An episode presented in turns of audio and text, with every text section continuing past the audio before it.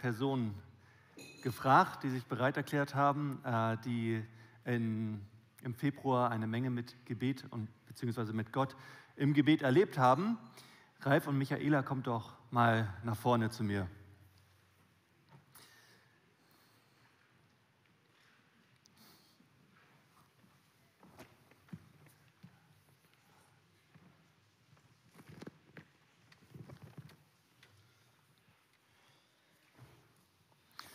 Ja, danke, dass ihr ein paar Fragen beantwortet. Ähm, einige wissen es vielleicht noch nicht. Ihr wart in Uganda und ähm, habt sozusagen eine Reise mit Gott erlebt. Ja, erzählt doch mal, ähm, warum seid ihr überhaupt nach Uganda geflogen und was waren eure Eindrücke dort? Da muss ich anfangen. Ähm, ich habe zu meinem Geburtstag von meiner tollen Familie und ganz vielen Gästen ähm, diese Reise gesponsert bekommen. Und damit ist mir ein Herzenswunsch erfüllt worden. Ähm, 60 Jahre war für mich so ein Punkt, wo ich gedacht habe, ich will mal innehalten. Was war? Was ist gerade Status quo und wo will ich hin? Ich meine, so furchtbar viel Zeit wird nicht mehr vor mir liegen, vielleicht. Ähm, und mein Ziel ist es, nicht jetzt in Ruhe und Gemütlichkeit zu leben, sondern mich von Gott einfach neu ausrichten zu lassen in das, was er möchte. Und dabei nicht mich ablenken zu lassen von Dingen, die mich hindern, sondern wirklich auch ähm, zielgerichtet vorwärts zu gehen. Warum Uganda? Ähm, mich begeistert das Leben einer Frau seit vielen Jahren, die mit 60 von Gott in die Mission nach Uganda gerufen wurde äh, ihr Lebenszeugnis, ihre Berichte, ähm, all das hat mich so angesprochen, dass ich gesagt habe, okay, jetzt bin ich 60 geworden und jetzt schaue ich mir den Platz an, wo Gott sie hingerufen hat. Mhm. Ähm, ja, großartig. Ich lade euch ein, das mitzusehen. Ja, und was habt ihr da mit Gott erlebt? Beziehungsweise gab es da etwas, was ihr über, übers Gebet gelernt habt? Also wir haben ganz, ganz viele Dinge erlebt. Ähm, wir sind auch mit ganz offenem Herzen, also ich bin mit ganz offenem Herzen hin und gesagt, Jesus, ich möchte dir dort nochmal ganz besonders und ganz anders begegnen. Ich möchte dir in die Augen schauen. Ähm, so zwei, für mich so zwei herausragende Dinge, die wir mit Gebet erlebt haben, war einmal, dass ein Ehepaar, wir waren mit einer Gruppe unterwegs, diese Reise heißt Come and See, passt auch für mich so, Komm mhm. und Sie. Ähm, und ein, ein Paar aus der Gruppe kam auf uns zu. Die Frau hatte, hatte einige Probleme und sie fragte dann, ob wir nicht mit ihr beten möchten. Wir durften den beiden wirklich dienen und wir haben mit der Frau ganz intensiv gebetet und ähm, zu sehen, was Gott in ihrem Herzen getan hat. Die war nach, nach dem Zusammenkommen, nach dem Gebet eine äh, verändert. Sie strahlte, sie war gelöst. Man merkte, Gott hat etwas bewegt in ihrem Herzen. Und das zu sehen, wie Gott Menschen verändert, das bewegt mich wieder. Ich sage, mhm. das nicht von mir, sondern das ist Gott, der das tut. Eine persönliche Sache, ähm, das war in einer Gruppe, so eine Gruppe ist halt unterschiedlich aufgestellt. Und es gibt ja auch immer mal Menschen, mit denen kommt man super gut klar. Und es gibt Menschen, wo ich, es war so eine Person, wo ich gedacht habe, echt jetzt? ich an meine Grenzen gekommen bin, wo ich gedacht habe, oh Jesus, aber du hast gesagt, die Liebe Gottes ist ausgegossen in meine Herzen, in unser Herz.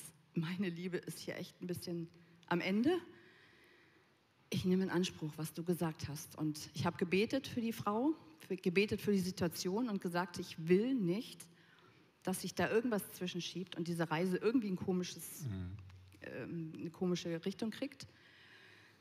Und am gleichen Tag hatte ich eine Begegnung mit ihr, kam ins Gespräch mit ihr und sie guckt mir und sagt, du bist so toll und ich freue mich so, dass du da bist. Und sie sagt, wow, was passiert hier gerade? Ja. Ähm, und dass ich einfach nur gedacht Gott, du bist unglaublich. Ähm, das war so meine persönliche Erfahrung. Seitdem ähm, sind wir uns so, so nett und liebevoll begegnet, da hat sich völlig was verändert. Und das ist für mich wieder so ein Beispiel, wenn wir anfangen, für Menschen zu beten, die uns vielleicht auch mal quer liegen, Gott verändert Situationen und verändert uns. Ja. Vielleicht erzählst du von Claire. Ja, sehr gerne. Äh, vielleicht noch einen Satz zuvor. Gebet ist ja in viele Richtungen, hat viele Facetten. Da gehört natürlich auch Lobpreis mit dazu. Ja. Ihr könnt euch vielleicht noch daran erinnern, ich weiß nicht, wer von euch dabei war, als der Kasubi-Chor hier in Hamburg auch gewesen ist. Ja, einige nicken halt eben zustimmt. Äh, und wir haben also die eine, die Grace, äh, haben wir wieder getroffen und sie ist uns in die Arme gesprungen, als wir sie aus der Klasse dort rausgeholt haben. Ähm, also diese Begeisterung, die haben wir einfach nochmal so mit hinein tauchen dürfen, uns mit hineinnehmen lassen dürfen. Die Anbetungsgottesdienste, die Lobpreis morgen, man fängt morgen schon um 7 Uhr an, die Studenten sind dabei und äh, die ältere Generation ist mit dabei, gemeinsam Lobpreis in einer Art, wow, toll. Und ja, dann eben auch dieses, auch in der Fürbitte, das zu bringen, was ich selber vielleicht auch nicht lösen kann. Wir Deutschen, sage ich jetzt mal so ein bisschen allgemein gesprochen, wir haben viel und wir gehen erstmal dahin, wir haben Geld, wir kaufen uns das Medikament und dieses und jenes. Ach ja, und am Schluss hat alles nicht so richtig geholfen. Naja, okay, dann versuche ich es mal mit Gebet. Da ist die Reihenfolge häufig ein bisschen anders irgendwie mhm. und das ähm, hat mich schon sehr, sehr begeistert. Und so haben wir beide eben auch sehr gerne Gelegenheiten genutzt. Das war auch unser Ziel äh, gerade jetzt mit den vielen Projekten, wir haben ja rund 900 Patenkinder in Uganda. Ihr wisst, vom Kinderhilfswerk sind wir in 21 Ländern der Welt unterwegs. Mit 900 Patenkindern, die meisten, die wir also in Uganda haben, 40 Schulen und viele andere Einrichtungen noch. Und da hatten wir eben Gelegenheit gehabt, auch Menschen zu besuchen, HIV-infizierte, Kranke, die den Tod im Angesicht halt eben trugen auf der einen Seite und dennoch war so viel Hoffnung, das ist nochmal so ein anderer Punkt für sich. Aber wir haben jedenfalls dann auch für eine Frau, ähm, die in einer Hütte wohnte, die war vielleicht so zehn Quadratmeter groß, hinten abgehängt durch einen Vorhang, da saß sie mit ihren zwei Kindern, sie selbst mit 19 Jahren HIV-positiv. Die Tochter war, glaube ich, sechs und der Junge war vier oder so um und bei. Das Mädchen auch schon HIV-positiv, der Junge war noch, noch soweit gesund. Und dann hat sie uns empfangen, hat sich gefreut über das Essen, was wir mitgebracht haben und Decken saßen auf dem Fußboden, nackte Hütte im Grunde halt eben nur. Und dann durften wir ihr aber eben auch von Jesus erzählen. Mhm. Sie hatte durchaus äh, aus dem familiären Hintergrund gab das schon mal was von Gott gehört, aber was es heißt, in einer persönlichen Beziehung mit Jesus zu leben, kannte sie nicht.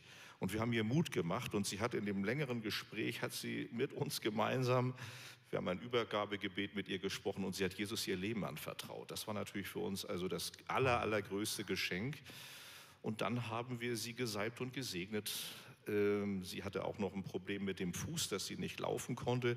Denn gerne hätten wir ihr auch einen Platz vermittelt, wo sie an einer unserer Nähmaschinen, aber da brauchst du die Füße eben auch dazu, mhm. um zu nähen, um sich selbst ein bisschen an Geld zu verdienen für den eigenen Lebensunterhalt. Auch dafür haben wir gebetet. Wir sind mit der Frau weiterhin im Kontakt mhm. und sind sehr zuversichtlich und hoffnungsvoll, dass Gott in das Leben dieser Frau, dieser Familie hineinwirken wird und sie auch zum Segen ist für all die, die benachbart wohnen. Die haben natürlich alle geguckt, hey, was ist da gerade passiert? Ja.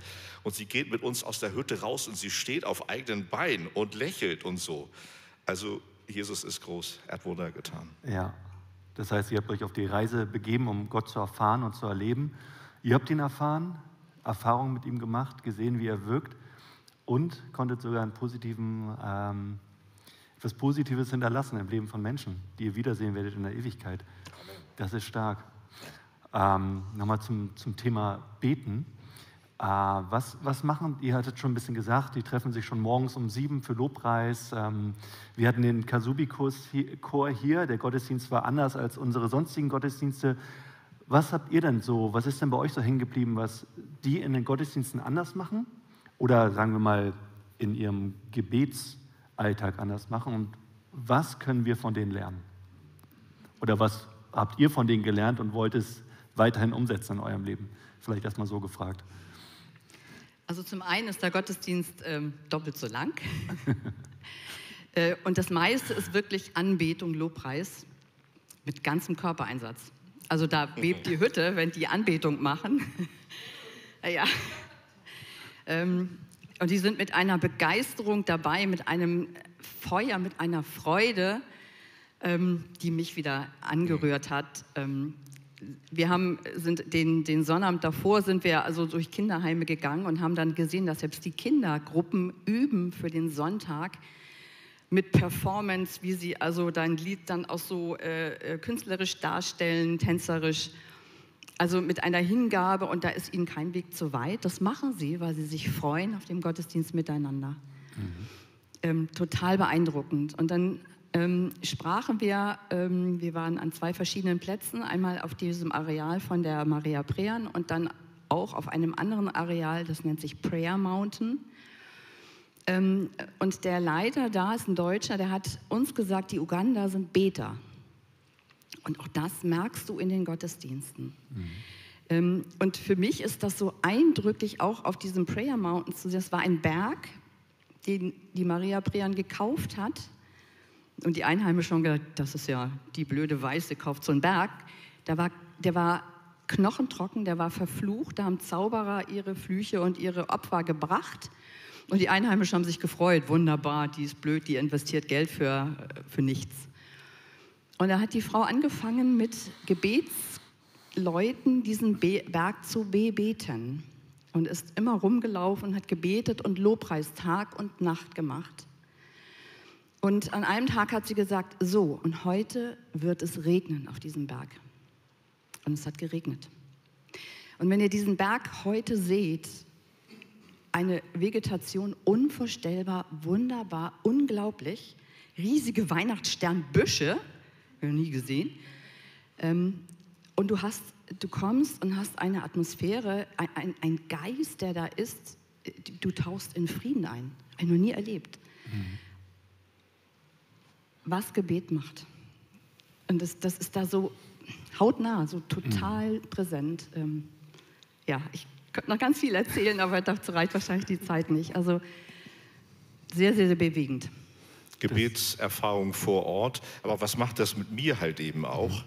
Und ich fand schon sehr beeindruckend, bewegend, wie Menschen, auch gerade aus Deutschland, es sind also, wenn Besucher kommen nach Uganda, kommen sie entweder aus Deutschland, bisschen Holland, Frankreich, Österreich und der Schweiz, aber die meisten kommen aus Deutschland.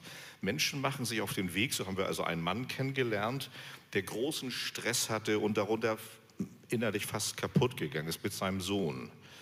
Und er lässt sich darauf ein und sagt, ich komme einige Tage auf diesen Gebetsberg, ich suche die Stille, ich lasse mich darauf ein, es ist mir wichtig, dass Jesus hier etwas tut, was ich als Mensch nicht hinkriege. Er hat viel mhm. versucht, alles Mögliche. Und wie gesagt, er ist fast innerlich daran kaputt gegangen. Aber er sagt, ich komme in dieses Land, wo Gebet ganz oben steht. Und er erfährt, dass Gott ihm begegnet. Er gibt ein Zeugnis nicht. Wir sind zusammen halt eben mit ihm. Und er erzählt, wie Gott ihm begegnet ist und äh, wie er mit, mit Zuversicht und Hoffnung jetzt auch nach Hause fährt. Wir haben ihn begleitet. Und ich glaube mit ihm, dass Gott irgendwie ein Wunder tut, wie immer das halt eben mhm. auch aussehen wird. Nicht? Ja. Aber man nimmt sich, und so war es ja bei uns letztendlich auch, man nimmt sich Zeit einfach aus der Hektik des Alltags hier sich darauf einzulassen. Ich will Jesus vielleicht auch ein bisschen mehr eben in dieser Abgeschiedenheit, da wo ja. man immer wieder eher so sagt, slowly, slowly. Ne? Das Leben geht langsamer dort. Nicht? Man hat nicht so viel Ablenkung, nicht so viel Termine, nicht so viel Stress, zur Ruhe zu kommen und sich eben darauf zu besinnen, Herr Jesus, ich will dir begegnen. Und das ist ja. uns gelungen. Es gibt dort viele kleine Gebetshäuschen auch, die wir aufgesucht haben, Kapellen und so weiter wo man zu dieser Stille bewusst auch eingeladen ist. Und das durften wir erleben. Und ja, Jesus ganz neu liebgewinnen, Beziehung, Gespräch, Nähe mit ihm ganz neu auch genießen. Das ist total bewegend für uns gewesen. Mhm. Und was ich für mich und vielleicht auch für uns einfach mitgenommen habe und auch uns allen immer wieder zurufen möchte, ich habe da gesehen, äh, was Gott daraus tun kann, wenn sich ein Mensch ihm zur Verfügung stellt. Wenn er sagt, ja Gott, dein Wille, und ich lasse mich rufen und ich lasse dich führen, was entsteht. Wenn ihr dieses Werk seht mit Kinderheimen, mit Kliniken, mit anderen Dingen, dann ähm, sind wir nicht jeder gerufen, Kinderheime zu gründen, aber in unserem Bereich einen Unterschied zu machen, zu schauen, was können wir tun. Und Grundlage ist immer Gebet. Mhm. Und das ähm, das ist das, was ich für mich mitnehme und was ich uns als Gemeinde einfach wünsche, in das hineinzutreten, mutig zu sein und es ist immer noch derselbe Gott, der das Meer geteilt hat, der in der Kraft der Auferstehung äh, wirkt, der auch in uns lebt. Also ihm das zuzutrauen, er verändert. Mhm. Vielen Dank euch beiden. Ähm, danke.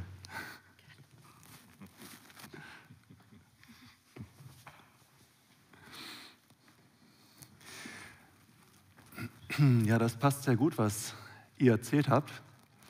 Denn ähm, die zwei haben sich von zu Hause aufgemacht an einen anderen Ort, um Gott zu begegnen, um Gott auch zu begegnen im Gebet. Und wir haben heute auch den Einstieg in unsere sieben Tage des Gebets. Wir haben da hinten im Gemeindebüro einen Gebetsraum eingerichtet und ich lade euch einfach ein, die Zettel auf euren Plätzen zu nutzen, euch einzutragen. Man kann verschiedene ähm, Zeitslots buchen und einfach mal in die Abgeschiedenheit gehen, einfach mal in diesen Raum gehen. Ich saß heute Morgen mit Jürgen, mit unserem anderen Pastor, und er sagte, Mensch, ist das ruhig hier, so ein Frieden. Wenn ihr mal aussteigen wollt, ich denke, auch da werden wir Gott erleben. Ich freue mich auf die Woche mit euch. Und wir haben heute Palmsonntag und ich möchte euch zu Anfang so ein kleines Video zeigen, das ich im Regenbogenraum aufgenommen habe. Marika Weise hat da etwas ganz Tolles aufgebaut letzte Woche für die Kinder, um ihnen einfach diese letzten Tage von Jesus, auch den Palmsonntag, näher zu bringen. Und das sollt ihr auch gerne sehen.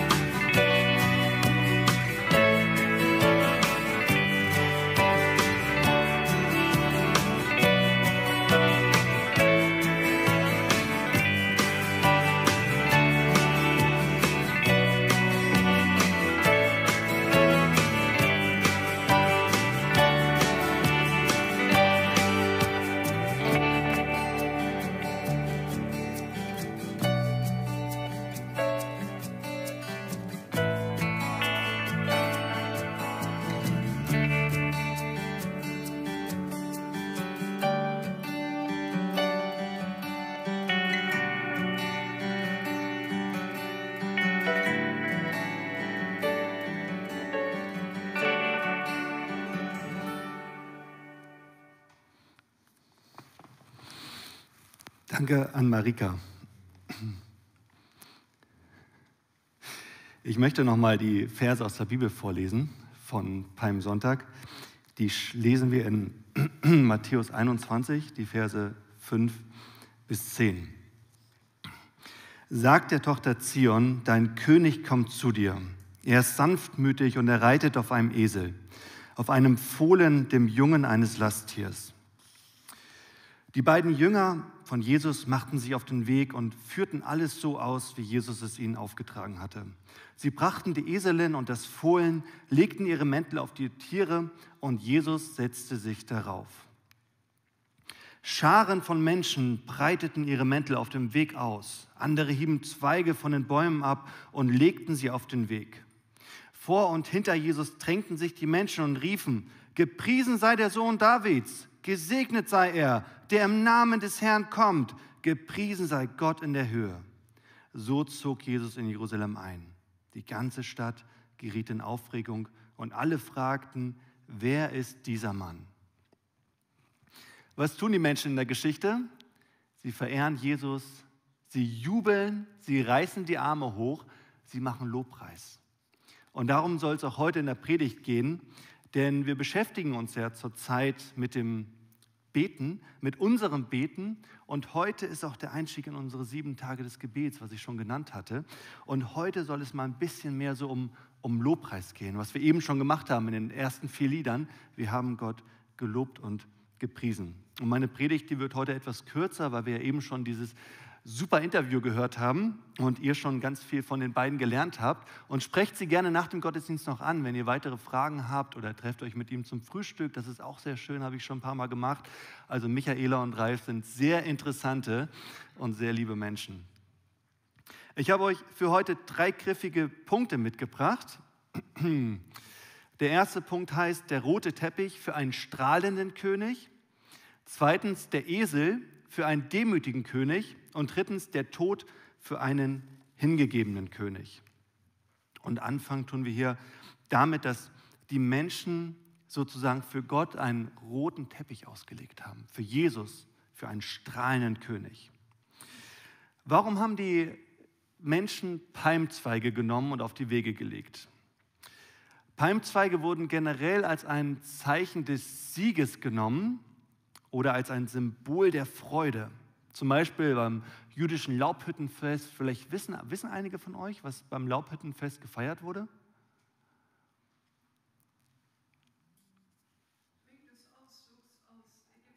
Richtig, super. Die Juden haben den Auszug aus Ägypten gefeiert. Also sie haben sozusagen, ähm, immer wenn sie daran gedacht haben, daran gedacht, Gott hat uns befreit. Gott führt uns in die Freiheit. Er liebt uns so sehr, dass er für uns sorgt. Auch in der Wüste.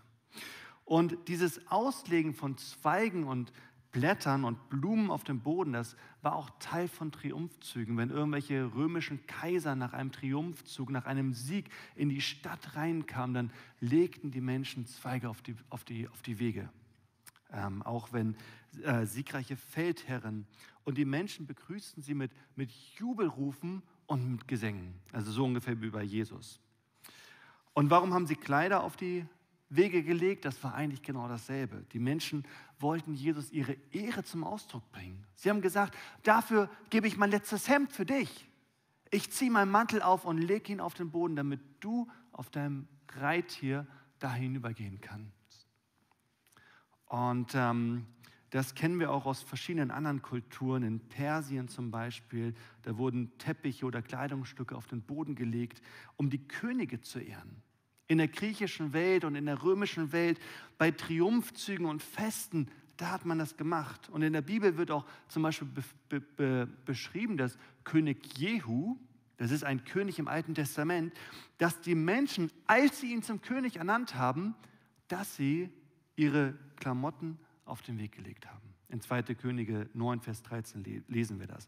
Also die, die Menschen da am Palmsonntag, die, die legen Jesus sozusagen einen, einen roten Teppich aus. Vielleicht waren die Klamotten nicht alle rot, die sie trugen, aber es war so eine Art roter Teppich. Woher kennen wir den roten Teppich? Was? Hollywood, genau. Letztens waren die Oscar äh, Verleihung. Ein deutscher Film hat auch ein ähm, paar Oscars ähm, ausge, ähm, ja, bekommen. Und ihr wisst ja, wie das ist bei den, bei den Oscar-Verleihungen. Immer, wenn, vielleicht habt ihr mal so Bilder gesehen, wenn die Stars und die Leute, die wirklich was geleistet haben und die besonders gute Sänger oder Schauspieler sind, wenn die auf diesem roten Teppich ankommen, dann stehen da die Fotografen und machen super viele Fotos von ihnen. Und die Leute stehen dann da immer so und posieren da so richtig. Sie lassen sich feiern. Sie werden zugejubelt. Manche von den, von den Fans wollen dann Fotos mit ihnen machen. Ähm, und äh, Jennifer Lawrence ist auch einmal den roten Teppich lang gegangen und ist plötzlich gestolpert, weil sie so hohe Schuhe anhatte. Und ähm, alle haben gelacht, aber sie hat einen netten Kommentar dazu gegeben. Und, ähm, und das ist einfach, die, die Leute, die werden normalerweise da nicht ausgelacht, sondern sie werden gefeiert, sie werden ge ge bejubelt, sie werden groß gemacht. Bei den Oscarverleihungen im Jahr 2000, da trug die Schauspielerin Björk ein ganz besonderes Kleid, ein Schwanenkleid. Das habe ich mir auch angeschaut. Ähm, da, da war hier so ein Schwanenkopf, der sozusagen ähm, hier zu sehen war und das ganze Kleid war sozusagen wie aus Schwanfedern und sie hatte sogar ein Ei, ein Schwanenei, was runterhing und was sie dann auf, auf die Hand genommen hat und bei den Interviews in der Hand gehalten hat. Und sie wurde später gefragt, also natürlich sorgte dieses Kleid für unheimlich viel Aufre Aufregung im Fernsehen und im Internet. Und sie wurde später gefragt, warum sie denn so ein ausgefallenes Kleid trägt. Und sie hat gesagt, das Schwanenkleid ist ein Geschenk an mich selbst. Sie hat es getragen, um sich selbst und ihre Schönheit zu feiern. Und wie ist das bei Jesus? Die Menschen haben Jesus angeschaut, sie haben ihn selbst und ihre, seine Schönheit gefeiert. Und Jesus kommt nicht und sagt, ja, ich bin ein Geschenk an mich selbst, sondern er sagt, ich bin ein Geschenk an euch selbst. Ich bin gekommen für euch, um euch groß zu machen, gar nicht um mich selbst groß zu machen, sondern um euch groß zu machen. Ich bin gekommen, damit ihr was zu feiern habt. Das sagt Jesus da. Ich bin ein Geschenk an euch. Und die Frage, die ich dir jetzt mal stellen will, ist, ähm, wann, zu welchen Zeiten wirfst du in deinem Leben eigentlich den roten Teppich für Jesus aus? Wann bist, setzt du dich mal hin und sagst, Jesus, hier ist der rote Teppich für dich, ich feiere dich und ich gehe auch gerne für dich auf die Knie, um dich anzubeten, weil du es wert bist, angebetet zu werden. Wie oft machen wir das? Ich glaube, das macht etwas mit unserem Leben, wenn wir das machen. Wenn wir Jesus groß machen. Wenn wir ihn anschauen und sagen, Jesus, ich werfe dir den roten Teppich aus. Ihr könnt es zu Hause mal ausprobieren, dass ihr einfach mal ein Kleidungsstück auf den Boden legt oder mal so eine, so eine Straße hinlegt und euch einfach mal hinlegt und Jesus und sagen, Jesus, komm in mein Leben. Komm, ich möchte dich verehren, ich möchte dich anbeten. Ich möchte auch diese Jubelrufe diese, oder diese Jubelgesänge für dich singen. Jesus, komm in mein Leben. Sei du der König, dieser strahlende König. Wir haben in den, in den letzten Tagen, Steffi und Tini ist heute nicht da, haben wir den Gebetsraum eingerichtet. Und wir haben da auch einen Teppich hingelegt. Und da kommt auch noch so eine kleine Gebets, ähm, so, so ein kleiner Gebetshocker hin. Wir haben da auch ein Zelt aufgebaut, wir haben da verschiedene Stationen gebaut. Wir haben das gemacht, damit ihr kommen könnt und sagen könnt, Jesus, auf diesem Teppich sollst du einziehen in meinem Leben. Ich komme, um dich groß zu machen, um dich anzubeten, um dich zu, zu bejubeln. Dafür ist der Gebetsraum da, damit ihr da Jesus begegnen könnt. Und ich glaube, er ist schon da und wartet auf uns. Ich lade euch ein, die Zettel zu nehmen, euch einzutragen. Und wenn ihr das nicht hinkriegt, dann sprecht Jürgen nach dem Gottesdienst an. Er wird da stehen im Foyer mit einem Laptop und trägt gerne die Zeiten für euch ein. Sprecht ihn an. Jesus freut sich, wenn wir zu ihm kommen und genau das machen, was die Menschen an Palmsonntag getan haben.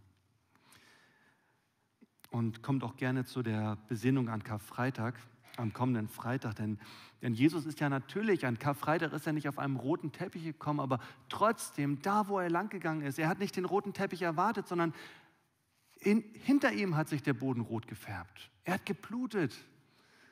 Der Weg war rot, wo er langgegangen ist, damit wir später einmal auf dem roten Teppich in den Himmel einziehen können. Das hat Jesus für uns gemacht. Ich komme mal zum zweiten Punkt. Der Esel für einen demütigen König. Ja, warum ist Jesus auf einem Esel geritten? Während der römischen Besatzung war es eigentlich üblich, dass ähm, römische Beamte, also sogar ganz normale Beamte, ähm, stellen wir uns das mal vor, der ähm, Gesundheitsminister würde in Hamburg einziehen und er würde einziehen auf einem prächtigen Ross oder auf einem Kriegswagen. Und so haben das die Heerführer gemacht, um ihre Macht und, und ihre, ihre Autorität zu demonstrieren. Und Jesus hätte das ja eigentlich auch machen können. Aber er wählt ganz bewusst einen Esel. Jesus ritt auf einem Esel, um, um zu zeigen, ich komme hier nicht als politischer Herrscher. Ich komme gar nicht, um die, um, die, um die Römer aus dem Land zu, zu verjagen, um hier irgendeine Revolution an, anzufangen. Ich komme, um Frieden und Gerechtigkeit wiederherzustellen. Ich bin ein, ein demütiger, ein sanfter König, keiner, der Gewalt bringt. Und das haben die Menschen immer wieder falsch verstanden. Die Menschen dachten immer wieder, Jesus ist dieser, dieser Messias, dieser, dieser große Herrscher, dieser Alexander der Große zum Beispiel, der mit Gewalt hier wieder aufräumt. Aber Jesus sagt, nein, dieser Esel, das ist ein Zeichen der Demut, ein Zeichen der einfachen Lebensweise, die Jesus an den Tag gelegt hat. Und mich verwundert es immer wieder, dass, dass die Stimmung in Jerusalem sich von, innerhalb von wenigen Tagen so wandeln konnte. Natürlich, die Führer des Volkes waren gegen Jesus, das einfache Volk war für Jesus, aber dieses einfache Volk, das wurde von den, von den religiösen Führern umgestimmt. Und fünf Tage später stehen sie da und sehen diesen Jesus, der zuvor voller Glanz in die, in die Stadt einzog und sie schreien alle, kreuzige ihn. Wahrscheinlich haben viele Menschen erwartet, dass Jesus dieser, dieser politische Herrscher ist der, der jetzt wirklich aufräumt mit Gewalt, aber das war gar nicht Jesu Absicht. Und deswegen finden wir auch diesen, diesen Text da, diesen Paralleltext aus dem Alten Testament dort, direkt am Anfang dieser Geschichte von, von, von Palmsonntag. Da lesen wir, du Tochter Zion, freue dich sehr und du Tochter Jerusalem, jauchze. Siehe, dein König kommt zu dir, ein Gerechter und ein Helfer, arm und reitet auf einem Esel, auf einem Füllen der Eselin. Denn ich will die Wagen vernichten in Ephraim und die Rosse in Jerusalem. Und der Kriegsbogen soll zerbrochen werden, denn er wird Frieden gebieten den Völkern und seine Herrschaft wird sein von einem Meer bis zum anderen und vom Strom bis an die Enden der Erde. Also Jesus macht hier genau das Gegenteil von diesen großen römischen Heerführern. Er kommt nicht mit Gewalt, sondern er will Frieden bringen. Und er will ein Ende machen mit der Gewalt. Wie sehr nötig haben wir das? Wie viele von uns haben Angst vor Krieg? Und Jesus sagt, genau das wollte ich nie. Und es wird eine Welt geben, wo all das zu Ende sein wird. Heute ist es sehr ähnlich wie bei den Menschen damals. Viele Menschen haben so ein, so ein Bild von Jesus, so ein Wunschbild, so gewisse Wünsche, die sie in Jesus projizieren und wo sie sagen, ja, so muss Jesus doch sein. So wünsche ich mir Jesus. Gott ist doch jemand, der, der mich groß macht. Oft meinen wir, Jesus muss mich stark machen, damit ich auch stark und toll vor anderen dastehe. Aber die Wahrheit ist, Jesus will uns demütig machen. Jesus ist demütig und er, er will uns genauso demütig machen, damit wir anderen dienen können, damit wir andere stark machen können. Jesus will nicht, dass wir, natürlich will er auch nicht, dass wir klein sind, aber er will, dass wir andere groß machen. Dass wir uns gegenseitig stark machen. Dass wir unsere Kräfte füreinander einsetzen. Und es ist klar, dass uns das manchmal schwach macht. Steffi, wir fühlen uns manchmal auch ein bisschen K.O. nach dem Konferdienst, weil wir einfach unsere Kraft eingesetzt haben. Die Menschen damals, sie dachten, Jesus würde sie alle stark machen und dann sehen sie, nein, er hat etwas ganz anderes vor. Und Jesus weint auch über die Stadt kurz nachdem er in sie eingezogen ist, weil er weiß, dass die Menschen nur ihre Wunschbilder ihn projiziert haben, aber ihn nicht sehen als den, der er wirklich ist. Und ähm, die Frage ist natürlich, wie kriegen wir das hin? Wie kriegen wir das hin, damit wir Jesus als den sehen, der er wirklich ist? Wie geht das? Jesus hat uns oder Gott hat uns ein ganz wunderbares Buch hinterlassen. Herbert, du stehst da mit sitzt da mit dem offenen Buch, die Bibel. Und ich glaube, das funktioniert so, oder ich habe es zumindest so erfahren, dass wir die Bibel nehmen und wirklich reinschauen, was tut Jesus denn da? Was legt er für ein Verhalten an den Tag? Wie ist Jesus? Was sind seine Charaktereigenschaften? Was ist sein Wesen? Und dass wir dann zu Gott sprechen. Dass wir dann genau das machen, dass wir beten, dass wir Gott darauf antworten. Wie gesagt, im Gebetsraum ist dazu eine super Gelegenheit. Wir gehen gemeinsam durch diese Tage, die uns erwarten. Wir gehen durch Gründonnerstag, durch Karfreitag. Wir werden die Tempelreinigung erleben, wir werden ähm, die Salbung in Bethanien erleben. Ihr habt das eben alles schon gesehen in dem Video aus der Kinderkirche. Wir können all das erleben, wir können Jesus da besser kennenlernen, aber wichtig ist, dass wir es tun. Es gibt noch diesen ganz interessanten Text. Ich möchte nochmal hier auf den, auf den letzten ähm, Satz von Jesus zu sprechen kommen. Die, die, die, die Pharisäer kommen an und sagen, Jesus, was, was machen deine Jünger da? Und Jesus sagt, wenn diese schweigen werden, so werden die Steine schreien. Also wichtig ist, dass wir es wirklich tun, dass wir unseren Mund aufmachen und dass wir mit Jesus reden. Dafür haben wir den Gebetsraum und diese ganze Woche geschaffen, damit wir es wirklich tun. Ich komme zum letzten Punkt, der Tod für einen hingegebenen König. Jesus zieht ja da nach Jerusalem ein. Und im Markus-Evangelium lesen wir auch immer wieder, dass wenn Leute erkennen, er ist der Sohn Gottes, er ist der Messias, dass, ähm, dass er immer wieder den Leuten sagt, ja, aber behaltet das für euch, sagt das nicht weiter. Und hier zieht er nach Jerusalem ein. Alle bemerken das, alle in Jerusalem fragen, wer ist dieser Mann, was, was ist hier los? Alle sehen ihn und Jesus weiß ganz genau, wenn ich das mache, das bedeutet mein Todesurteil. Wenn ich das jetzt durchziehe, wenn ich nach Jerusalem einziehe, in aller Öffentlichkeit mit meinen ganzen Anhängern, das ist mein Todesurteil. Ich unterschreibe hier mein Todesurteil. Jesus hat sich ausgeliefert. Er hat sich hingegeben. Er feiert das letzte Abendmahl vier Tage später. Er verabschiedet sich von seinen besten Freunden. Er befindet sich im Garten Gethsemane, er hat Todesängste und wird auch noch allein gelassen von seinen besten Freunden, die einschlafen. Er wird gefangen genommen, er wird gefesselt, er steht vor weltlichen Herrschern. Ein Gott steht vor weltlichen Herrschern und lässt sich gefangen nehmen. Er wird verspottet, durch die ganze Stadt getrieben. Was für eine Erniedrigung. Jesus gibt sich hin. Er hängt am Kreuz, wird zur Schau gestellt. Er stirbt hingegeben an den größten Feind des Menschen, an den Tod, um ihn zu besiegen. Jesus hat sich hingegeben. Jesus hat echte Hingabe gezeigt. Und ich will dich einladen, das mal nachzumachen in der nächsten Woche. Oder euch einladen, das mal nachzumachen. Ermuntern, wenn man das überhaupt machen kann. Auch mal zu beten mit Hingabe. Auch mal zu fragen, was heißt das denn überhaupt? Manchmal fragen wir uns ja, wie geht das denn, beten mit Hingabe? Und ähm, ihr könnt das machen, indem ihr euch einfach hingebt. Indem ihr einfach sagt, ich verlasse mal mein Zuhause. So ein bisschen so, wie die Menschen da bei Palmsonntag das gemacht haben oder wie Michaela und Ralf das gemacht haben. Ich verlasse mal mein Zuhause und gehe mal hin. Ich gebe mich hin. Ich gehe ins Gebet und sage zu Jesus, Jesus, du, ich bin jetzt hier, vielleicht weiß ich auch nicht ganz genau wieso, aber ich gebe mich dir einfach mal hin. Mach mit mir, was du willst. Tu mit mir, was du willst. Und dann einfach mal schauen. Dasselbe ist bei den Fastentagen der Fall. Ich lade euch ja immer wieder ein, aber ich mache das nicht, weil ich da besonders viel Lust zu habe oder weil ich sage, nichts essen für vier Tage ist total spaßig, sondern es ist eine Form der Hingabe an Jesus.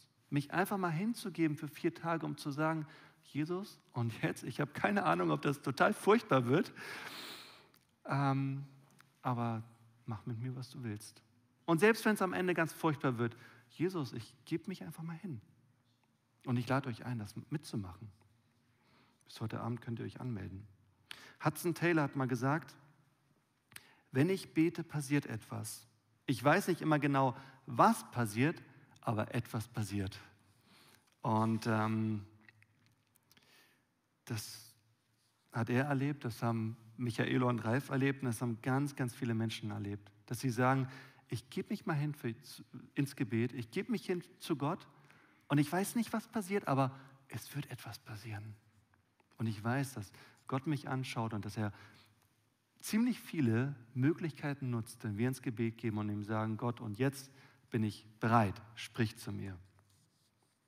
Hudson Taylor ist ja ein super Beispiel, der hat so viel bewegt durch Gebet und er, er war sich bewusst über die Macht des Gebetes. Er hat es genutzt und er hat ein ganzes Land verändert. Wenn ich bete, passiert etwas. Ich weiß nicht immer genau, was passiert, aber etwas passiert. Ganz, ganz viele Menschen haben das erfahren und ich lade euch ein, das in den nächsten sieben Tagen des Gebets, die heute anfangen, auch zu erfahren. Macht das einfach. Krönt Jesus zum, zum König in eurem Leben. Rollt ihm den roten Teppich aus.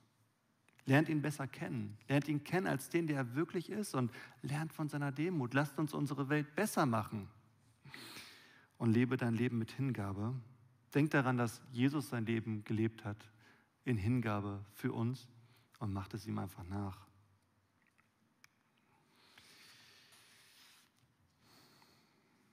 Vielleicht hast du noch nie Ja gesagt zu Jesus und möchtest das tun. Und sagst, okay, ähm, wenn so viele Menschen was mit Jesus erleben, ich weiß ja noch nicht so ganz genau, ob es ihn wirklich gibt, aber wenn man ihn erfahren kann, dann mach das doch einfach. Sag einfach Ja zu Jesus. Sag zu Jesus, ah Jesus, das hast du für mich getan, ich möchte das annehmen.